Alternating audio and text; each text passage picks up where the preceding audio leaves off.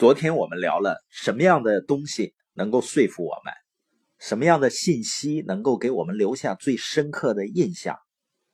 第一个呢，就是要有画面的那种细节；第二点呢，要简单；第三点呢，叫突然，也就是在意料之外。那你发现我们平时在传播新观念啊、传播信息的时候，是不是都不按这个？因为有两样东西在影响我们。第一个呢，就是我们希望能够全面再全面，因为我们生怕会漏掉一些什么嘛。第二个呢，我们希望高度准确。比如一个国家的领导人，他想谈到这个发展太空工业，他说我们未来呢目标要透过高度团结和创新精神，以及呢我们的技术优势来取得。我们国家在全球的太空工业上的领先地位。那这段话我讲完了，你稍停一下，你再复述一遍这段话。你发现呢，我们基本上都记不住什么了。那我们每个人说话是不是都希望我们说出去的话能够被人留下来啊？能够对他产生印象？那我们换一个版本，就是肯尼迪说的，他说未来我们十年的目标。是把一个活蹦乱跳的人送上月球，然后呢，再把他活蹦乱跳的带回来，能不能听懂呢？那能不能记住呢？如果让你转述的话，能不能转述呢？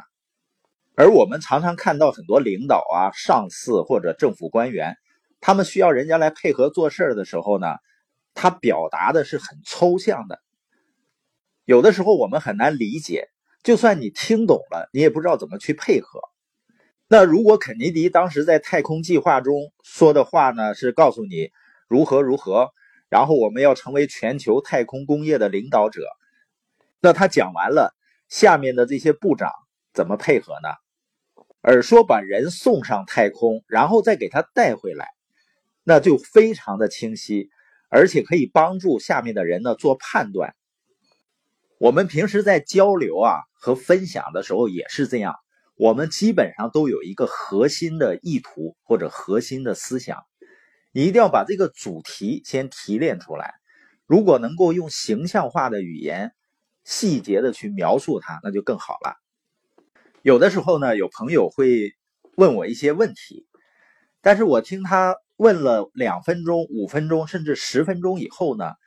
我还不知道他究竟想问什么，所以我会说啊，我说你先用一句话来说明你究竟想问什么，然后呢再提出几点去解释一下这个问题。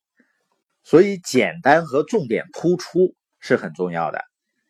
我们看一下肯尼迪把人送向太空，那这个目标呢是不是非常简单，而且呢非常形象化？还有一个例子呢，就是在两千年的时候啊，那时候世纪之交嘛，所以说各个国家的领导人肯定会借这个机会啊，讲一下新千年的愿景，提供蓝图。那一般都会说啊，我们国家未来要如何如何的啊，都是些大词。那这些东西呢，都是各种各样的虚空的指引。那当时呢，新加坡当年的总理叫吴作栋。而吴作栋呢，在两千年世纪之交的时候啊，他是这样说的：“他说我们新加坡未来要达到什么目标呢？就是每个公厕都要有纸，这就是我们未来新加坡主要的努力方向。那容易记住吗？你发现这么多年过去了，其他国家的领导人讲的什么肯定都忘了，而只有新加坡总理讲的这个。”国家未来的战略目标，你会记得清清楚楚的，就是每个公厕都要有纸。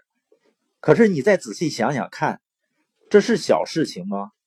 肯定不是的，因为它包含了教育，包含了环境、环保、经济发展，并不是单纯的我买一堆纸，然后放到公厕里就解决这个问题的。